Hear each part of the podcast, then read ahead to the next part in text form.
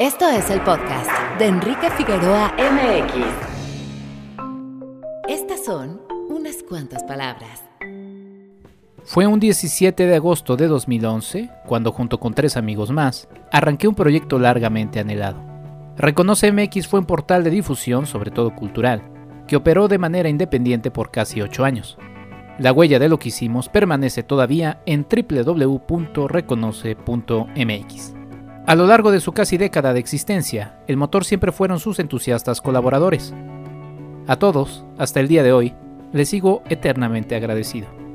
Pero fue en agosto también, pero de 2006, hace 15 años, cuando empecé otro proyecto que le antecedió, Kiosco, una revista cultural que nació en Concepto Radial, Radio del Tecnológico de Monterrey, Campus Ciudad de México.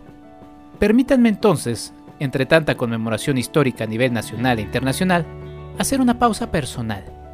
Hace 15 años fue la primera vez que me puse frente a un micrófono para darle la bienvenida a una audiencia desconocida a la que siempre, con mucho ánimo y energía, me dirigí. Y fue hace 10 años cuando producto de esa primera experiencia, continué con mi ánimo por difundir sobre todo el arte, la cultura y la historia. Todos los puntos se conectan en algún momento.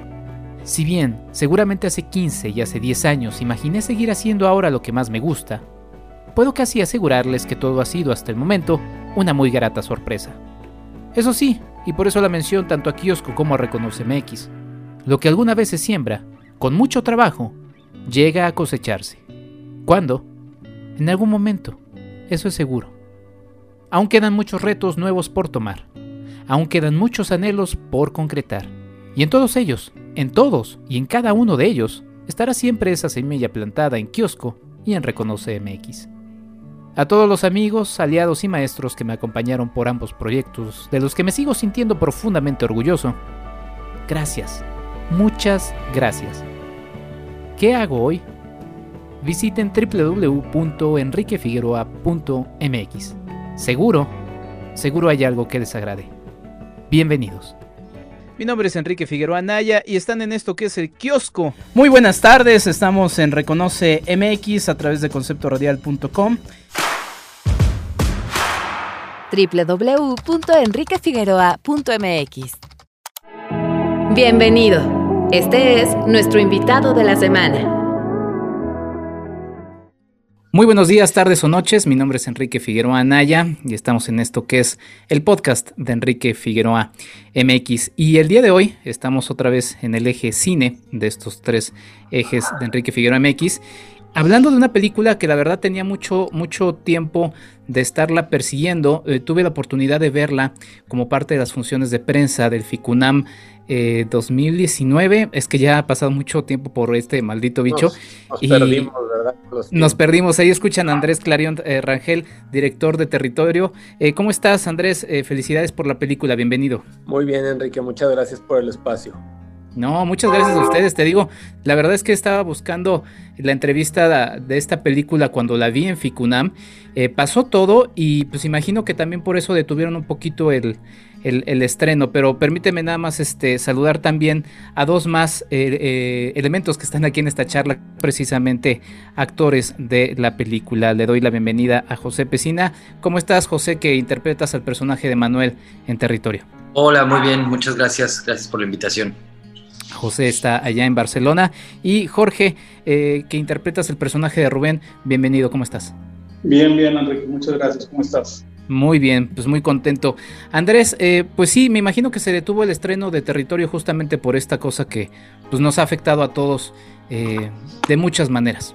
Sí, desgraciadamente pues se vino la pandemia, la alcanzamos a presentar en Morelia, luego en el FICUNAM, después en el Slam Dance Film Festival en Utah, todavía alcancé a ir allá porque era cuando empezaba la pandemia, era por ahí de febrero, fue ya de lo último que se pudo hacer. Queríamos estrenar en el 2020, la estuvimos moviendo y ahora pues llegó la fecha que hemos comentado entre nosotros que la fecha es interesante porque viene la gente de, un año o más de encierro, de estar viviendo con sus demonios, de, sus relaciones personales a lo máximo, sus relaciones de pareja, Entonces una historia como esta creemos que tendrá más sentido. Sí, totalmente. Eh, ya, iremos entrando en ello. Eh, descríbenos un poquito la, historia. Andrés, yo ya vi la película eh, con esta una segunda, una segunda vez y aprovechamos también a que nos platiques de cómo nace la historia de territorio. Sí, la, historia es de una pareja de clase trabajadora que quiere, bueno, que, que tiene grandes planes. Él es un marido eh, ejemplar, con un buen trabajo, ya tienen su casa, lo único que les falta es ser padre. Cuando lo intentan, no, pueden y al hacerse análisis se dan cuenta que el, el, hombre, o sea, Manuel, es infértil. Eso le provoca a él una caída de toda su hombría, su masculinidad, por, por la fertilidad estar asociada como esta parte del macho que procrea, ¿no? Y de además la posibilidad de dejar un legado con un hijo que además sea hombre, que lleve tu nombre, todas esas cuestiones que traemos tan arraigadas culturalmente. En ese momento donde se le cae su hombría a Manuel, aparece otro personaje, que es Rubén, a quien le piden ayuda para poder ser padres. Sin embargo, este hombre se mete en su relación de pareja y poco a poco va desbancando a Manuel como en su lugar del hombre de la casa. Sí, pues así transcurre un poco eh, territorio. Eh, y mm, ahorita fíjate que no había entrado apenas, apenas lo, voy captando, el personaje de, de, José le llama Manuelito precisamente a, su eventual eh, hijo o hija, pero pues justamente porque está esperando un hijo. Todavía todo esto más conectado con esto que ya mencionabas, Andrés. ¿Y cómo llega a ustedes, eh, José, eh, primero y Jorge, la historia de territorio de, Andrés, que también, además de dirigirla, también escribe el guion? Sí, pues mira, en mi caso, eh, bueno, hice casting y inmediatamente tuve el guion y me gustó muchísimo. sobre todo también porque ya sabía que iba a trabajar con Paulina Gaitán y, con Jorge y con Andrés, que también ya había visto su película anterior, Hilda. ¿Y Jorge, en tu caso? Igual, de igual manera me llegó el, casting. Eh, y bueno, la verdad que muy, muy agradecido de, la oportunidad, porque te digo, eh, leí la historia, me gustó, algo muy diferente que pues en realidad no se, no se cuenta muy seguido o no se ha contado. Eh, y bueno, y yo encantado. Eh, fue mi, mi, segundo trabajo aquí en México, que siempre le voy a estar agradecido, Andrés. Como ya destacaba José, complementa también el elenco Paulina Gaitán con el personaje de Lupe en una película, eh, pues con estos tres personajes que terminan cargando con toda la cinta. Eh, ¿Cómo las expectativas sociales sobre dureza, utilidad eh, sexual o vitalidad sexual, reserva emocional, lleva justamente al aislamiento, a la soledad o simplemente a sentirse incómodos con amigos hombres. Es alguno de los elementos que toca esto de la masculinidad. Y implica, eh, es, está aquí esta, mm, esta idea y esta reflexión de cómo el machismo y los modelos nocivos de estas masculinidades pues afectan también a los hombres, Andrés, y eso es lo que nos invita a, reflexionar tu, tu película, ¿no? Porque normalmente siempre está presente, digo, la verdad es que es algo muy nocivo eh, lo que ha afectado a las mujeres, es una situación que lleva muchos siglos de seguirse eh, tratando de, igualar en algo que, esperemos que en algún momento pueda conseguirse, pero también afecta a los hombres y es algo que todavía en menor medida se ha platicado y por eso el interés de presentarlo. Sí, por supuesto que nos afecta, yo creo que desde niños, ¿no? Con este mensaje que recibimos de eh, no solo ser hombre, sino demostrarlo, probarlo día a día en una, en una sociedad machista competitiva donde eh, se nos inculca a no mostrar sentimientos, a ser fuertes, a menospreciar a la mujer, sobre todo pues eh, estas generaciones, mi generación, creo que las cosas van cambiando poco a poco, pero pues nos falta hablar de ese tema, como bien dices, el, el feminismo es un tema muy tratado que desgraciadamente todavía no se han hecho los cambios suficientes como para que ya no sea una protesta y una exigencia. Ahí sigue, del punto de vista de los hombres, pues no se habla tanto, porque además sí nos corresponde un poco quedarnos callados y escuchar a la mujer, pero pues yo quise hacer una contribución por, eh, pues, inspirado o, guiado por, por, reflexiones que he tenido toda mi vida de este asunto, ¿no? De, del, machismo, de la masculinidad, de cómo se nos impulsa a algunas conductas que además tenemos ahí muy arraigadas y a veces ni nos damos cuenta, ¿no? Sí, porque finalmente termina siendo parte de lo mismo y sumar este tipo de discusiones no significa desvirtuar eh, la charla principal que ya habíamos mencionado, sino simplemente sumar otra que terminará sumando para poder cambiar esto que termina afectándonos a todos. Em, Jorge, en tu caso, eh, bueno, su, trabajo de actuación de los tres actores ya mencionados, eh, pues les demandó mucho, porque pues toda la película, todo el peso de la misma termina recayendo en, ustedes. ¿Cómo fue, eh, Jorge, en, tu caso, este, este trabajo con, con Andrés? Y, también ahorita se lo preguntó José. Pues mira, ahora sí que con Andrés hubo mucho, mucho acercamiento, que es algo también que le agradezco. no se encuentra con, con, todos los directores. Hubo mucho trabajo, eh, se platicó, se planteó, me dio la oportunidad de proponer mis ideas, eh, mi estudio, mi análisis. Eh, luego, bueno, se llega al acuerdo de por qué rumbo nos vamos a ir. recibí mucha ayuda de su parte y como lo menciona, es un personaje eh, mucho, muy complejo, ya que da un giro totalmente, si recuerdas cómo empieza la película a cómo termina, es un personaje totalmente diferente a lo que vemos a un principio. Entonces esos también son retos, los cuales Andrés siempre estuvo al pendiente, porque sabes, que no se graba cronológicamente todo el tiempo, entonces el estar ahí siempre recordándonos eh, eh, en qué etapa estamos, eh, cuál es el estado del humor de, del personaje en ese momento. Entonces sí fue un trabajo este, muy, muy, muy cuidado de parte de Andrés y, y te digo, para mí pues un gusto poder darle vida a este tipo de personajes.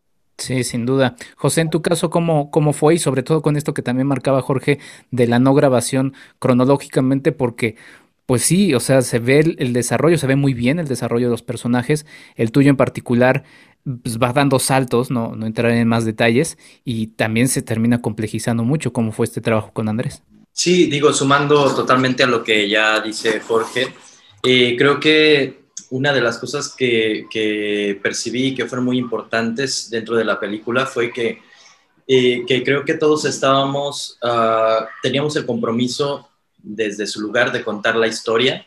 Eh, agradezco yo en particular que el guion haya sido tan claro y, que Andrés haya ensayado con nosotros antes de, grabar, porque eh, podíamos ver hacia dónde se podían ir los personajes, ¿no? Em, por ciertos matices, los personajes podrían cobrar otro sentido si no se trabajan con esa particularidad que Andrés ya había visto desde el guion. Entonces eso creo que nos lo transmitió y, ya a nivel actoral, pues tuvimos mucha química entre, entre nosotros y mucho compromiso de, poder entrar a los personajes con la mayor profundidad posible. Andrés, sin entrar en detalles, eh, la pareja de Manuel y Lupe es afectada por igual. Como ya mencionábamos, estos aspectos terminan afectando a hombres y a mujeres. Eh, sin embargo, en particular el personaje de, Lupe, otra vez sin, entrar en detalles, pues también es víctima, es víctima, eh, además, pues ni siquiera puede hablar de algo, eh, y también para, para ti era importante mostrar que esto termina afectando a, ambos, ambos sexos, y en este caso esta pareja que, es víctima de, algo externo, que es todos estos eh, modelos de masculinidades, machismo, demás sí es víctima, pero por otro lado es un personaje que lleva un poco los hilos y, decidido, que era algo que a mí me preocupaba, que no fuera a ser un simple juguete que se pasaran entre los hombres.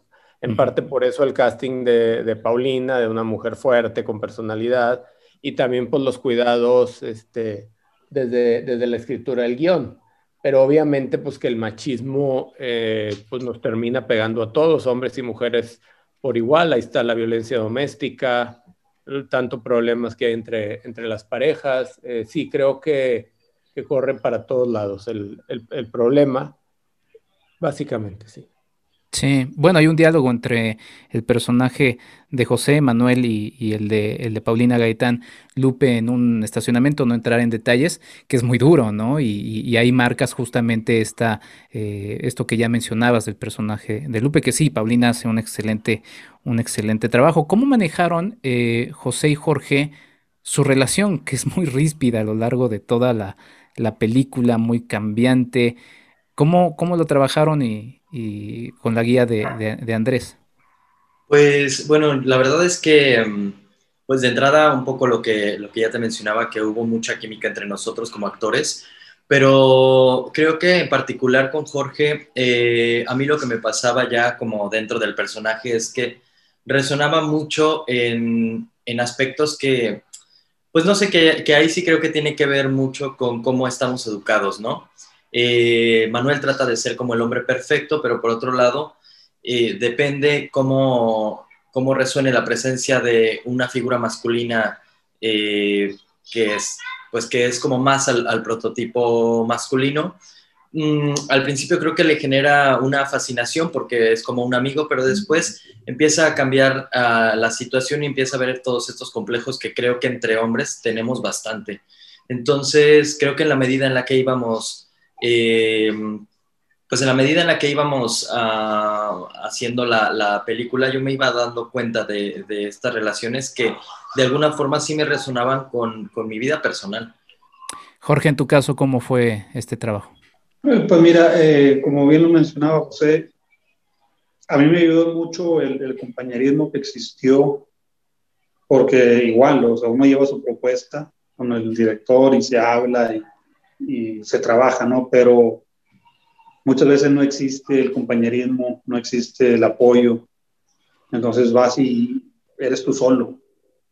Bueno, con el director, ¿verdad? Pero a veces hasta sientes que tu compañero no lo da todo por X razón. Y en este caso nos llevamos súper bien, hubo química, hubo amistad, eh, todo el día estábamos juntos cortaban y era los tres así como imán, a platicar, echar broma, o hablar de la escena, o apoyarnos. Eh, comíamos juntos, salíamos juntos, entonces eh, yo digo que eso me ayudó mucho eh, a, llegar a ese punto de, tener la confianza y de poder soltar, aunado también a, a, lo que hizo Andrés con los ensayos, que ensayó mucho tiempo antes, hacíamos las escenas tal cual, él nos grababa con, con una cámara. Este, entonces ya íbamos muy empapados de todo esto para cuando íbamos a grabar, entonces siento que eso ayudó muchísimo en lo particular. Andrés, ¿y cómo, cuáles fueron los retos justamente con estos tres actores para ti, eh, para esta historia tan particular en la que, reitero, la, parte de, la actuación, obviamente parte también del asunto del guion y de tu dirección, eh, pues fue un reto muy importante y, termina siendo lo que, lo que destaca en esta película que termina envolviéndonos? Mira, los retos principalmente era que los personajes tuvieran matices y de ahí viene pues el casting. O sea, yo no quería un Rubén así el, el macho estereotipado, ¿no? Ni quería que Manuel fuera así un debilucho apocado o que Lupe fuera sumisa. O sea, esos eran un poco, un poco los retos desde, desde la dirección. También, bueno, yo siempre me planteo como, como actuaciones contenidas, realistas. A mí me gusta mucho hacer estas tramas que rayan un poco en el absurdo, en lo inverosímil, pero jalarlas al, al plano de lo verosímil. Entonces, para mí era muy importante que fueran actuaciones que les creyeras, muy verosímiles, muy realistas. Y eso, pues bueno, es algo que uno como director va desarrollando con la práctica y, también sobre todo eh, la decisión del casting, de rodearte de gente talentosa como los actores que escoges. Al momento de publicarse este podcast ya habrá pasado la función en el Festival de Cine de Monterrey, pero la película, como ya lo mencionábamos al inicio, ha pasado por distintos festivales.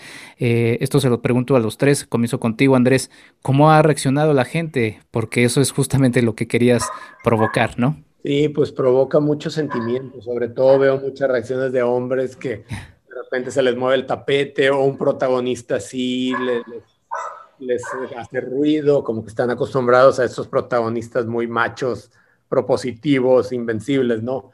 Eh, otra cosa que me llama la atención es que la gente interactúa mucho con la película, o sea, me, tocó en las, las, funciones, salas llenas, y la gente le hablaba a los personajes o se reía en alto, había como mucha, este, vociferaban mucho sus sentimientos, sus sentimientos las audiencias.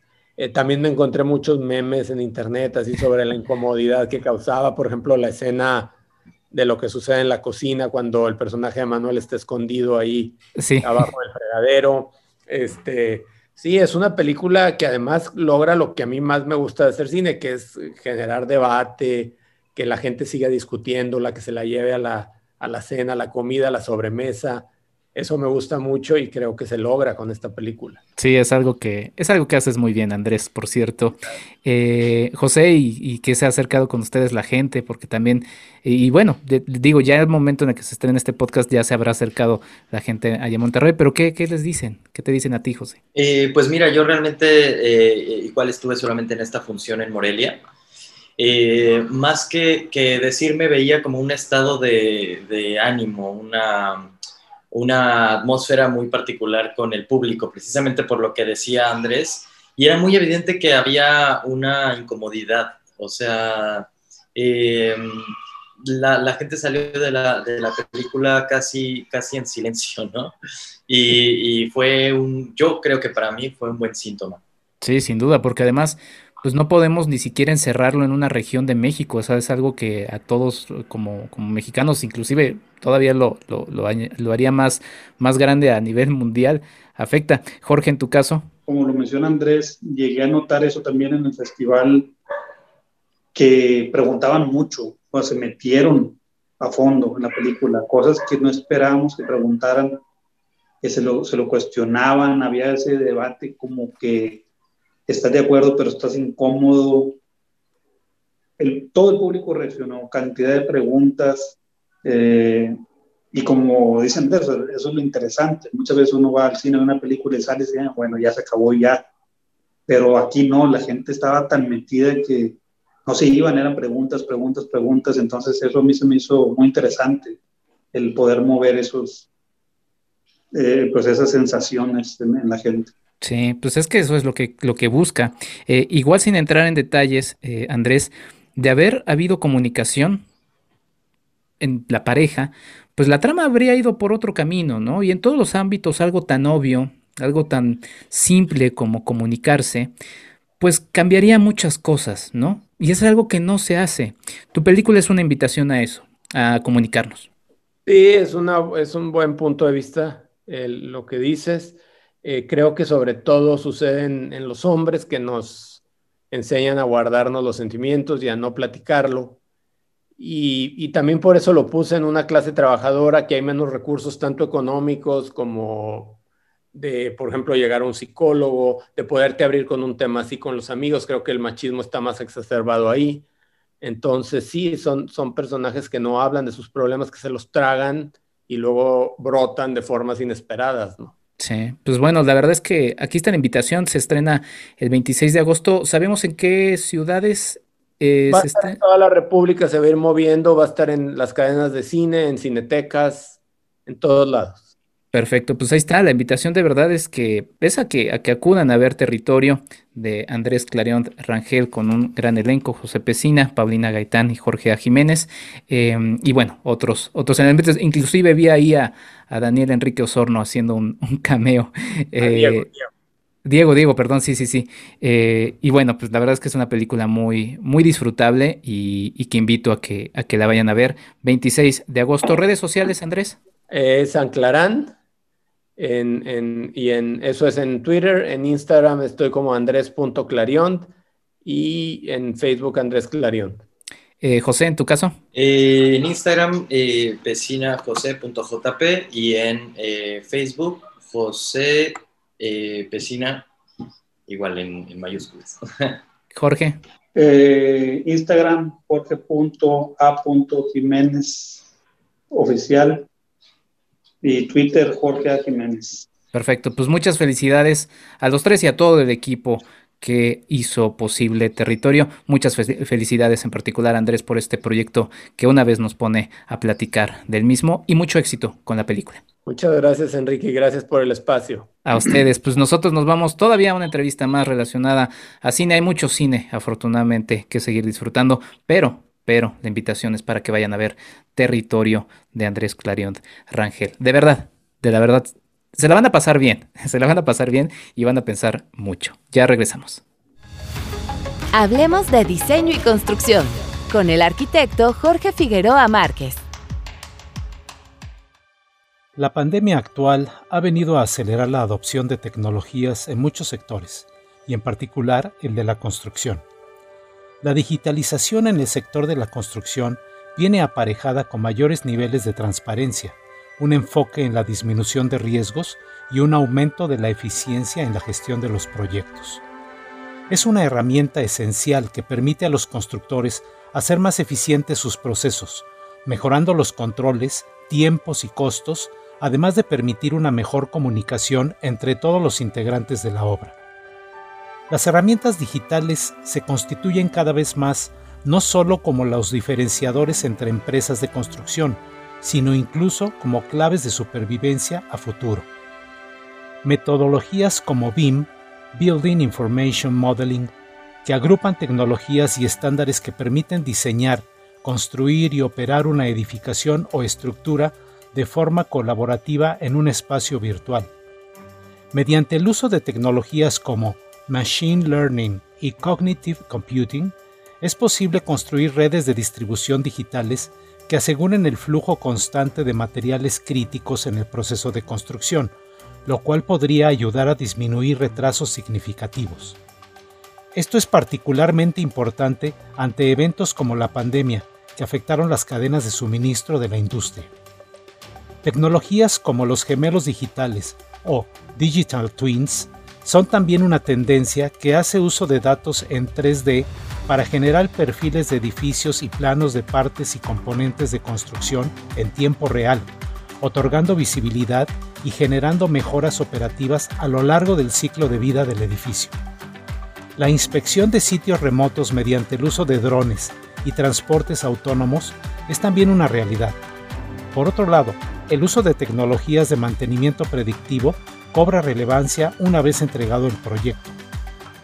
En cuanto a las tendencias de construcción que más auge han tenido y que ahorran costos en el proyecto, se encuentra el uso de prefabricados y esquemas modulares, los cuales además de reducir los costos en materiales, también pueden ayudar a reducir los costos de mano de obra, además de asegurar un mejor diseño y control de calidad y a la vez disminuir los tiempos de entrega del proyecto, todo lo cual beneficia el ejercicio del presupuesto.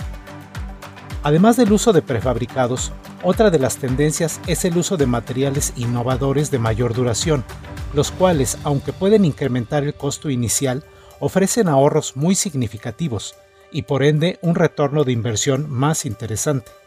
En labores de operación y mantenimiento de los inmuebles construidos, al visualizar a los proyectos no solo durante el proceso de construcción, sino durante toda su vida útil.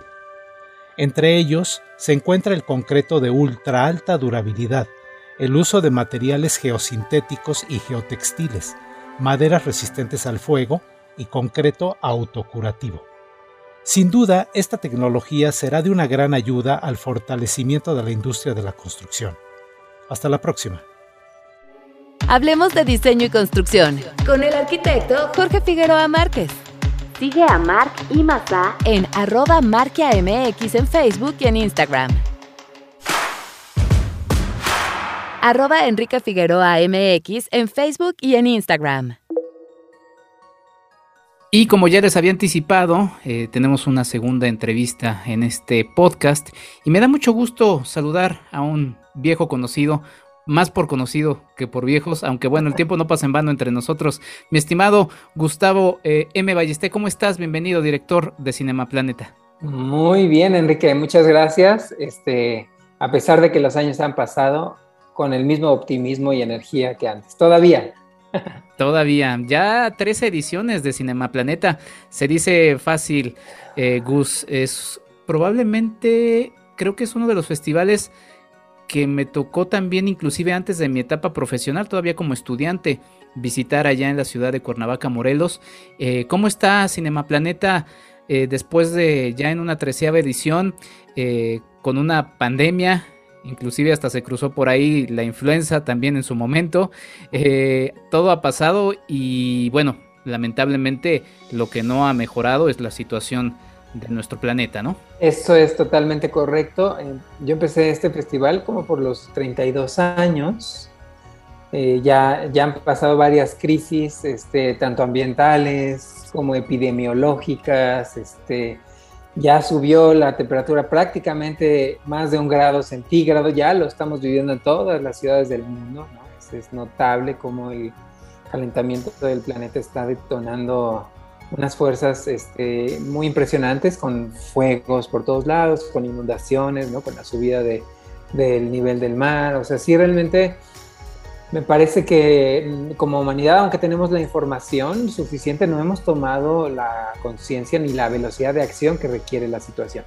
Este, me parece que estamos como tratando de probar un poco nuestra suerte este, y en ese sentido, pues estirando la liga, ¿no? Y pues mira, estamos ahora en una pandemia que ya va para dos años, y que va a llegar a tres y, este, y después cuando vuelva a mutar el bicho vamos a llegar al cuarto año y así, ¿no? Es decir, en la medida que nosotros sigamos, ¿no? Este, incluso liberando este, virus que estaban congelados en los hielos este, por el calentamiento global, pues vamos a estar descubriendo nuevos futuros que no nos estábamos esperando y, pues por supuesto un llamado desde Cinema Planeta y desde lo mejor de la cinematografía mundial para que a través del arte y la cultura y la educación hagamos una transformación de nuestras personas, de nuestros hábitos, de nuestras sociedades, de nuestros países y del planeta, ¿no? Sí, así es. Dirán algunos, no, pues qué optimistas se escuchan, pero eh, pues es que no se trata de optimismo, es, es una situación real. Yo me acuerdo todavía hace algunos meses haber leído una declaración de Bill Gates en donde decía, eh, si están espantados con los efectos de la pandemia, eh, ya mejor ni les anticipo los efectos del cambio climático que ya los estamos viviendo, pero bueno, todavía se viene, eh, se viene más fuerte esta situación. En plena Ciudad de México, pues y uno lo ve en, yo te estoy hablando de, aquí, de la Ciudad de México, uno lo ve con sus vecinos y de repente dicen, es que, es que, ¿por qué no hay agua? ¿No? Es que hay que hacer esto y lo otro. Y, el tema menos que se toca es que estamos haciendo un daño a muchas otras partes. O sea, eso es lo que menos aparece en el imaginario. Uno cree que nada más puede abrir la llave y milagrosamente llega el agua, que para mí es un milagro que llegue a una ciudad como la Ciudad de México. Pero Gustavo, Cinema Planeta 13, del 27 de agosto al 5 de septiembre, ¿Cómo les fue el año pasado? Ahora es una situación híbrida, es algo que pues, ya también se quedó. Eh, algunos también lo agradecemos porque es mucho más sencillo, inclusive este tipo de entrevistas, eh, tú mismo también lo estás disfrutando de esta manera. Em, ¿Cómo les fue el año pasado y cómo va a ser esta edición ya híbrida en formato presencial y, virtual? Fíjate, el año pasado nos fue muy bien. fue un festival muy sorpresivo. Y, fue tan sorpresivo que nos llegara la pandemia que brincamos a, hacer una, una este, plataforma en línea virtual muy robusta y muy sólida que soportó la visita de 250 mil personas, imagínate, o visitantes. o sea, en ese sentido nos fue muy bien porque eh, además es a nivel nacional, o sea, de pronto salimos como de, de, lo local, que nuestras ciudades, como tú sabes, siempre han sido Morelos y la Ciudad de México, como en funciones presenciales, pero ahorita fue todo el territorio nacional, 193 ciudades, un número impresionante de visitantes.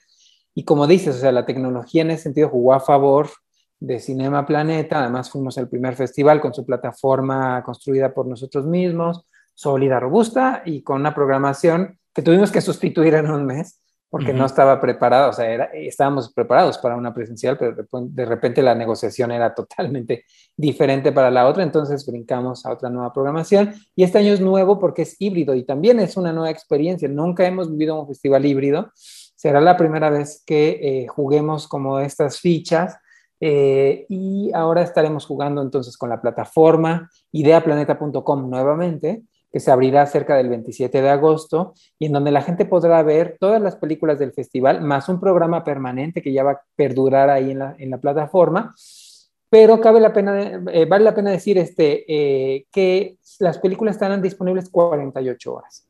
Entonces, como cuando uno asiste a un festival, hay que revisar los horarios, los días, más que los horarios, los días en las que las películas estarán habilitadas. Son dos días por película, entonces se irán prendiendo y apagando escalonadamente, de tal suerte que al día más o menos tiene siete películas por ver, este, pero sí hay que hacer una agenda.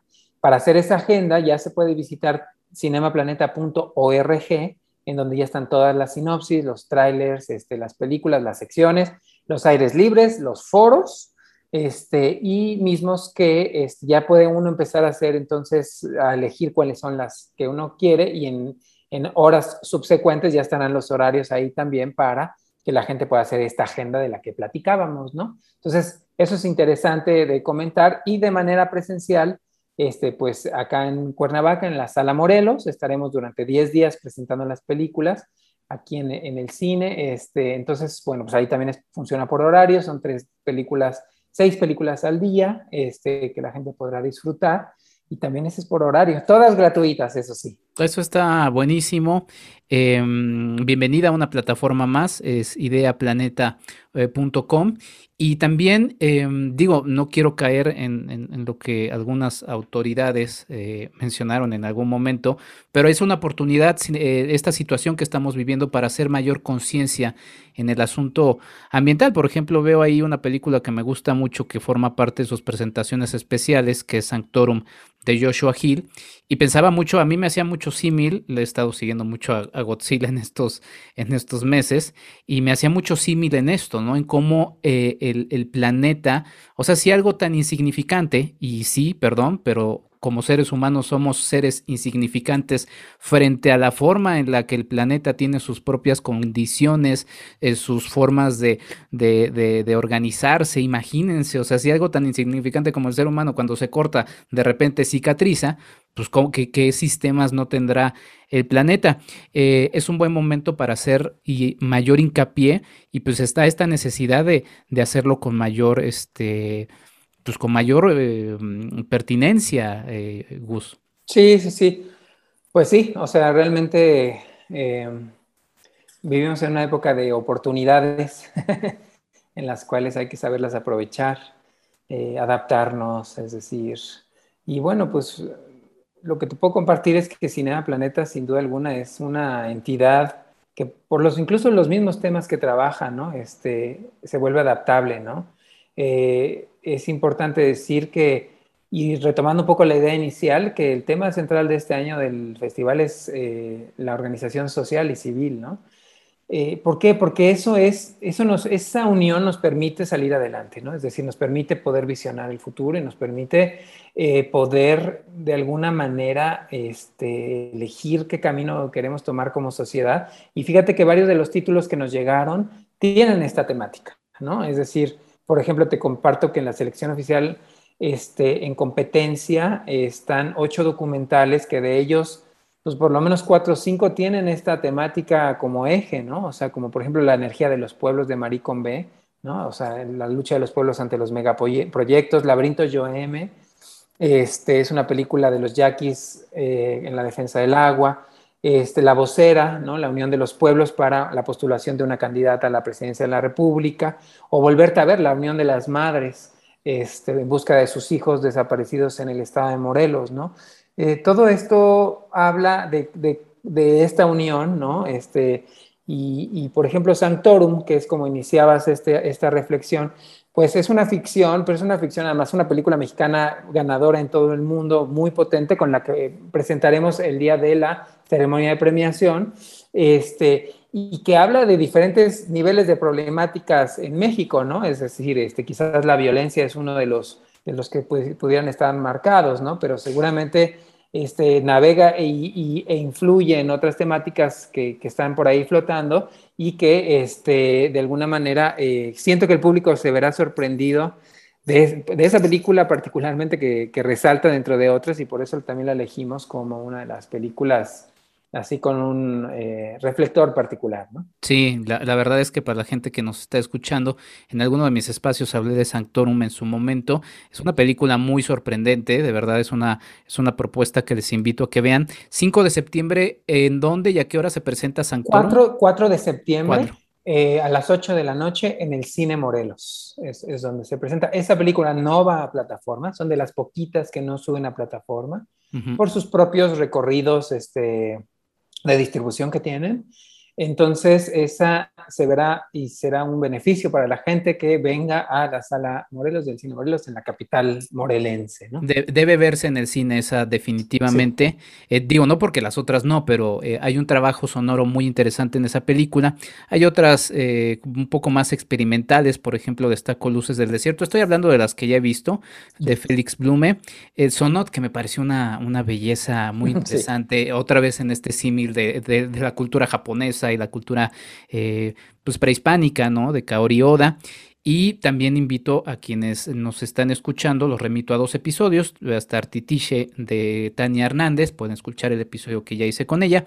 Y 499 de Rodrigo Reyes, que ya le dediqué 10 episodios y que bueno, ahí pueden este, pues, ahondar más en 499 de Rodrigo Reyes. Y además, no, no está abierto ahorita el, el Palacio de Cortés, ¿verdad? No, no, no, el 2017 eh, cimbró de tal manera que el ah. Palacio Cortés resultó profundamente dañado, incluyendo los murales que hay allá adentro, y todavía no está abierto al público porque realmente quedó muy, muy simbrado. Entonces todavía está cerrado, pero justo en la entrevista que le hicimos a Rodrigo Reyes para 499, hablábamos de, la importancia de, digamos, de la capital o de Morelos, digamos, ¿no? En, esta, esta, conquista a México y cómo 499 además llega ahorita justo en el momento en que se está este, eh, llegando los 500 años de esta conquista.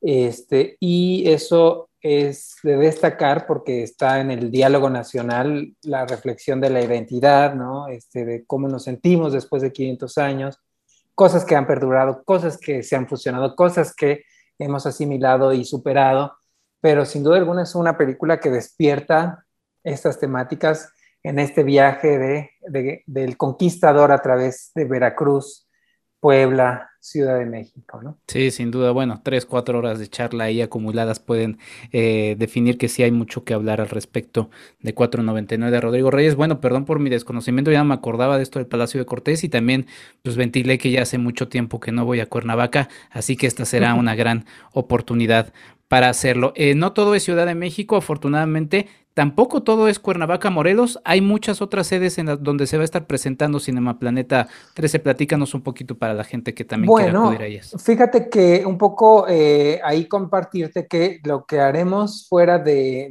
digamos, este, de la capital morelense son un recorrido de cines al aire libre en plazas públicas del estado. El primero de no, perdón, el 31 de agosto eh, estaremos presentando una isla en el continente en Jojutla, el primero de septiembre, ahora sí, El Sembrador de Melissa Elizondo en Coatetelco, el 2 de septiembre, Volverte a Ver de Carolina Corral en Apatlaco, el 3 de septiembre, septiembre Titixe en Yautepec, el 4 de septiembre el programa de cortos en Temisco. Y el 5 de septiembre el Sembrador de Melissa Elizondo nuevamente en Sosocotla.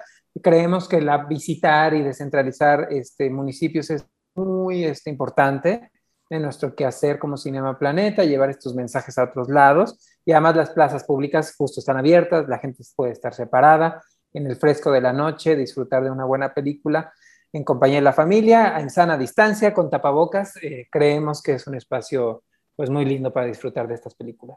Definitivamente, ya mencionabas El Sembrador, también la destaco, es una película muy interesante, muy bella, que no se pueden perder.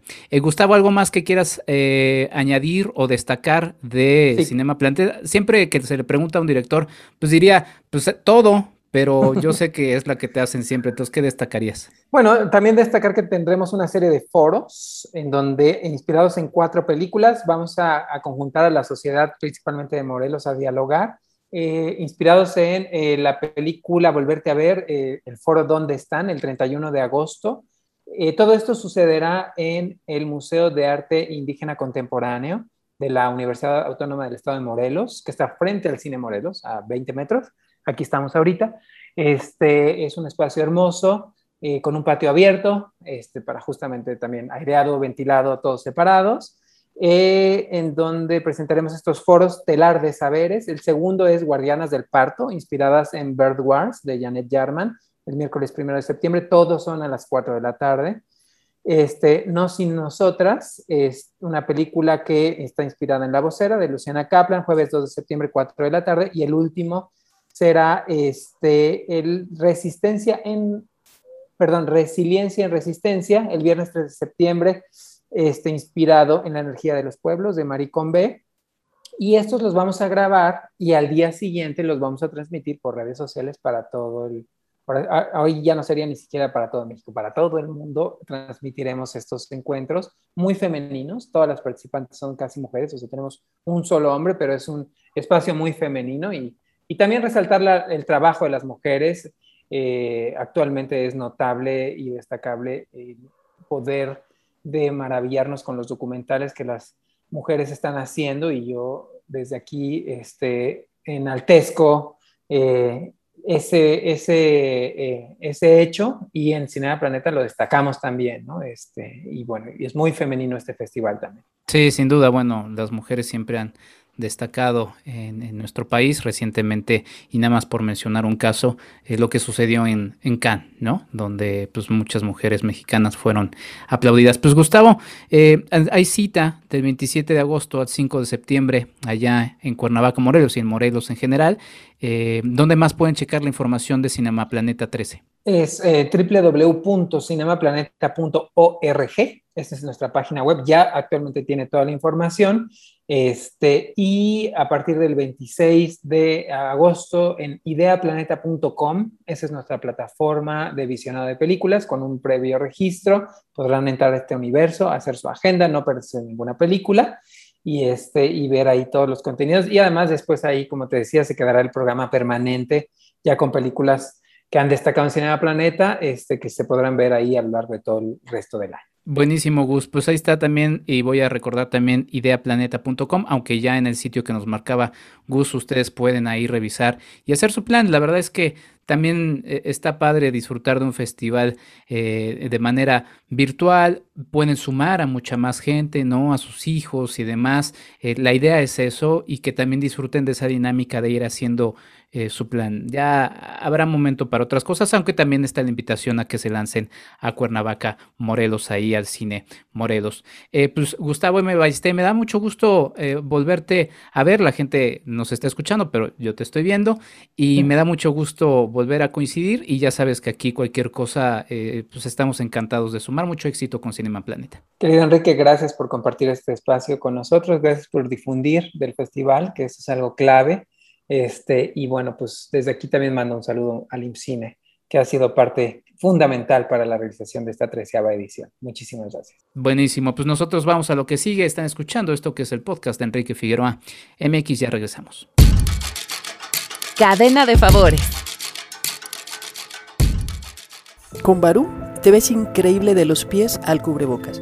Los cubrebocas nos hacen a todos más frágiles, más verdaderos. Por ahora, nos reconocemos por los ojos pero recuerda que los ojos nunca mienten. Usa cubrebocas Barú, sigue protegiéndote. Encuéntranos en Instagram y en Facebook como Bolsas Barú. Nuestra recomendación para el fin de semana. Y para la recomendación de este fin de semana, estoy con Ana Peregrín, estoy en San Sebastián Bernal y estoy en el Museo del Cine. Ana, ¿cómo estás? Cuéntanos un poquito del espacio en el que nos encontramos aquí. El espacio se basa más en la vida del señor Rosalío Solano, se encuentra ubicado frente a la iglesia San Sebastián. El museo habla sobre un director de fotografía eh, originario de aquí de Bernal y sobre algunas películas que se han filmado aquí en el lugar. Estamos justamente en el Museo del Cine Rosalío Solano. Ana, cuéntanos un poquito de este personaje que es un cinefotógrafo que participó en diversas películas muy importantes del cine mexicano y que bueno, afortunadamente quienes pueden venir aquí a San Sebastián Bernal pueden disfrutar un poquito más de su historia y de su trabajo. Así es, de hecho el museo se basa sobre toda su vida y su trayectoria del señor Rosalío. Como comentaba, el señor fue un director de fotografía originario de aquí de Bernal. Él nace aquí y también da a conocer el lugar para que no se olviden como sus raíces. Junto con otros directores también traen a filmar películas. Y cuéntanos un poquito más de la relación del cine que hay aquí en San Sebastián Bernal. Yo grabé un video para mis redes sociales eh, recordando encuentros cercanos del tercer tipo con Steven Spielberg, en donde aparece justamente la Peña del Bernal. Pero hay mucha relación del cine mexicano con esta comunidad. Platícanos de algunas películas que se filmaron acá, de algunos sitios eh, donde la gente puede acercarse y tomarse algunas fotos y que le guste el cine. Ah, por ejemplo, hay una muy conmemorativa, la cucaracha, y el lugar se ubican muchas escenas, se ubican donde está la fuente principal en una glorieta en el baratillo, ahí ubican muchas escenas de la cucaracha. También otra de las películas muy emblemática para acá fue Las Fuerzas Vivas y El Lugar Sin Límites. El lugar sin límites fue porque fue el primer beso de hombre con hombre en el cine mexicano y eh, fue como muy sonada en ese tiempo y muchas escenas se ubican aquí justamente en el centro. Perfecto, Ana. Pues recuérdanos cuándo pueden visitar el Museo del Cine y también tienen un paquete en el que pueden visitar dos museos más. Así es. Los horarios para visitar el museo es de martes a domingo, de 11 a 6, horario corrido. Y entre, bueno, cuando es temporada vacacional es de lunes a domingo, de 11 a 7. Los costos de entrada individual, el de aquí de cine, es de 20 pesos. Y el combo que comenta incluye el Museo de Máscaras, la historia y el de cine. El combo normalmente es de 60 pesos, pero si llegan a traer credencial de estudiante, profesor o INSEN, se les aplica un descuento y quedan 35 pesos los tres museos.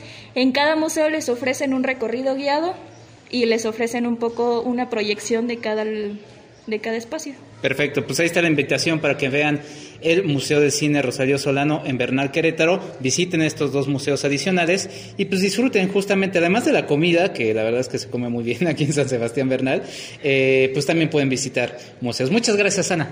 De nada, que tengan bonita tarde. Nosotros seguimos en esto que es el podcast de Enrique Figueroa MX. Arroba Enrique FAMX en Twitter. Y así termina un episodio más de esto que es el podcast de Enrique Figueroa MX. Yo soy Enrique Figueroa Anaya. Muchas gracias a mis Patreon, muchas gracias Ligia Plácido, muchas gracias Claudia Villegas, eh, muchas gracias a todos ustedes quienes me escuchan, me siguen, me escriben y por los distintos medios me hacen saber que este esfuerzo no es en vano, que es un esfuerzo que estamos haciendo con muchas ganas, con mucho trabajo y que bueno, finalmente llega a quienes tiene que llegar y ya saben, si les gusta, compártanlo. Si les gusta muchísimo, vuélvanse Patreon en patreon.com diagonal Enrique Figueroa MX. Eh, seguimos con este agosto loco, que la verdad ha estado bastante interesante. Y eso, eso que todavía no llega a septiembre. Septiembre les anticipo, la verdad es que se viene bastante bueno. Vienen una serie de conmemoraciones que desde luego vamos a tener aquí en eh, Enrique Figueroa MX. Así que bueno, los invito a ello y bueno, a que se hagan presentes en las distintas formas en las que ustedes gusten a través de www.enriquefigueroa.mx. Sin más, yo me despido. Yo soy Enrique Figueroa Naya. Nos escuchamos en un episodio más. Hasta la próxima.